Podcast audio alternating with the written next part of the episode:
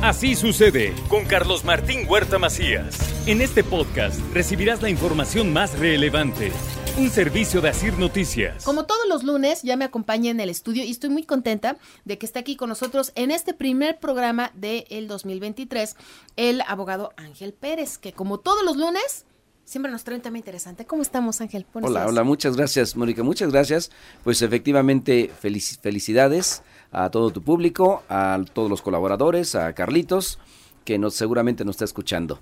Este, pues empezar el año, yo creo que trabajando con alguna actividad que es loable, estamos empezando un año nuevo y yo creo que lo principal que tenemos que hacer es esa actitud de trabajo, de constancia, de perseverancia, de estar presente y decir, este año va a ser mejor que el otro. claro, el otro ya pasó y este lo estamos viviendo y lo vamos a disfrutar. Exacto, y tienen que venir cosas buenas, ¿no? Por supuesto que sí. Oye, ¿hoy de qué vamos a platicar? Pues eh, un tema que creo que es muy interesante para el público en general, porque por, por eh, eh, a veces asesorías en la notaría piensan que la constitución de una sociedad, de una empresa, de una persona moral, es muy simple. Y sí, siempre y cuando se reúnan ciertos requisitos. Eh, para, efectos, para efectos fiscales, a veces es necesario crear una empresa por las utilidades que se tienen ya en un momento dado de las ganancias que, o la facturación de ese negocio. Entonces, ya una persona física no puede facturarlos. Y hay varios tipos de sociedades.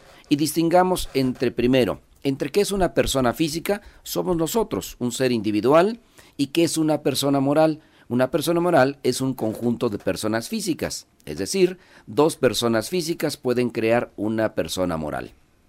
Aunque salió una modalidad de una sociedad eh, de acciones simplificadas en donde se puede constituir una sociedad por una sola persona. Es una modalidad que surgió hace algunos años y esa por lo general se constituye en la Secretaría de Economía, es decir, una sociedad eh, de acciones simplificadas, una SAS. Esa SAS la puede constituir una sola persona. Pero es como persona moral. Es una persona moral constituida por una persona física. Es el único caso en donde se constituye a través de la Secretaría de Economía. Eh, una persona física constituye una persona moral que se llama Sociedad de Acciones Simplificadas. Que deben ser ciertas actividades establecidas. Eh, con cierto monto, con ciertas utilidades, con cierta facturación y se constituye ante la Secretaría de Economía.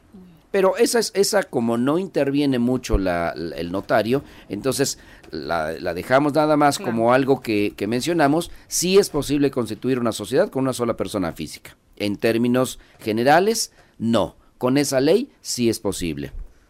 Ahora, vayamos a lo, a lo que es lo más común. Cuando se constituye una persona moral, debemos de diferenciar tres tipos de personas, de personas jurídicas, eh, personas que son una ficción, porque si decimos eh, una empresa, empresa, el patito SADCB, pues esa físicamente no la puedes tocar, no la puedes palpar, es algo intangible. Esa no existe, existen las personas físicas que constituyen esa persona moral, llamada así, o persona jurídica.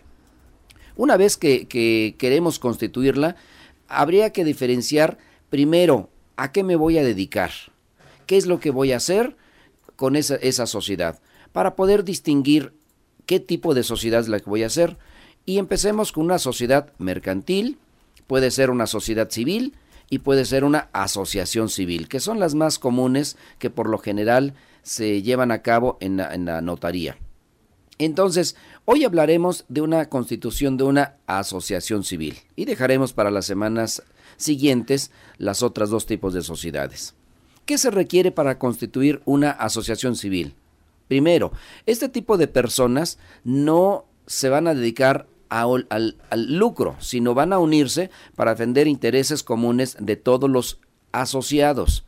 ¿Qué se necesita? Primero, solicitar el permiso a la Secretaría de Economía para que me otorguen la denominación que va a tener mi asociación civil. Y voy a dedicarme a fines no lucrativos. Es decir, voy a defender los intereses de mis agremiados. ¿Qué debo de tener? ¿Qué documentos, aparte del permiso que me otorga la Secretaría de Economía, debo de tener? Las, los nombres, identificaciones, constancia de situación fiscal, comprobante de domicilio, acta de nacimiento, si son casados acta de matrimonio y comprobante de domicilio de cada uno de los asociados. O sea, tiene que estar también dados de alta en el SAT cada uno de ellos. sí, sí. Porque el día de mañana, ¿por cuál es la razón? Porque pueden aportar al patrimonio de la asociación, pueden recibir tal vez donativos cuando obtengan el permiso de donatarias por la Secretaría de Hacienda y Crédito Público. En ese momento, si tienen un patrimonio, ¿qué es lo que van, qué van a hacer con ese patrimonio?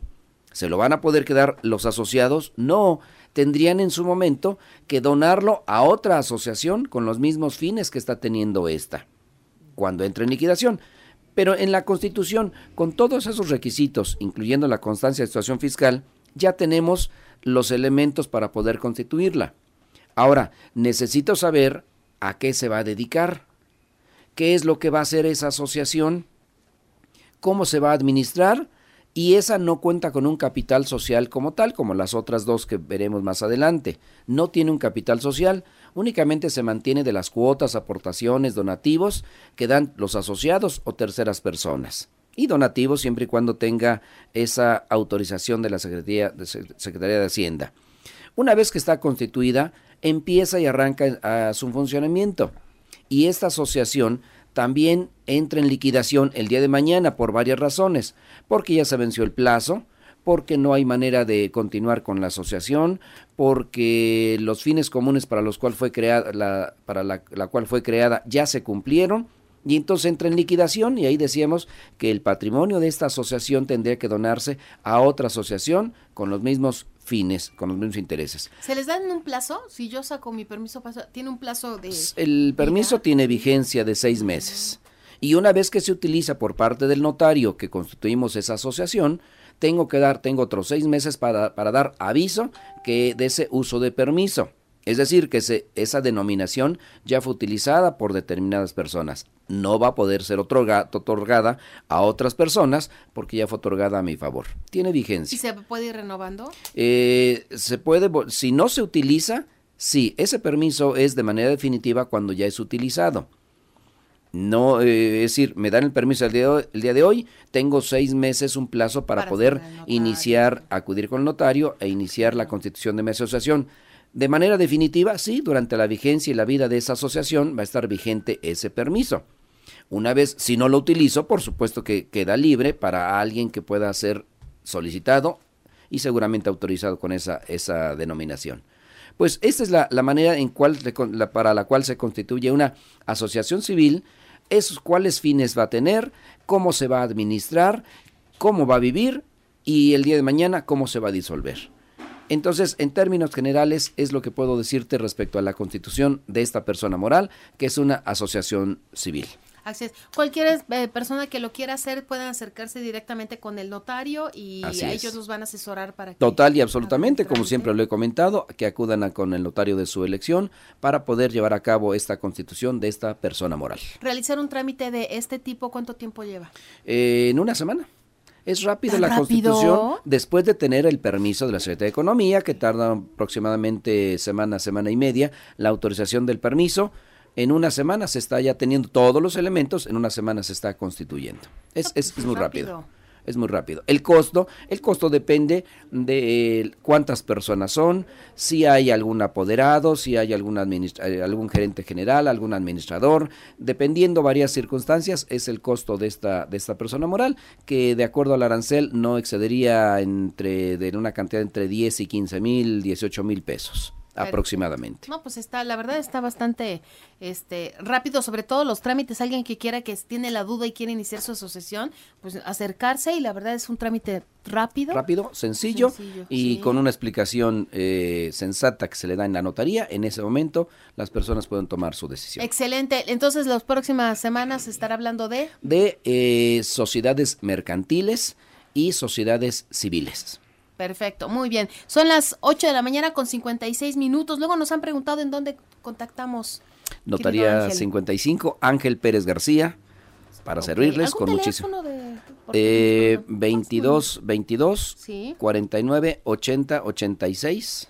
Ok y con mucho gusto los atendemos. Por supuesto, y te agradezco en serio que hayas venido, que iniciaras con nosotros este año en este primer programa del 2023, como siempre, muy, muy agradecidos. ¿eh? Agradecido yo y con, con ustedes y con el público en general. Muy bien. Así sucede con Carlos Martín Huerta Macías. La información más relevante, ahora en podcast. Sigue disfrutando de iHeartRadio.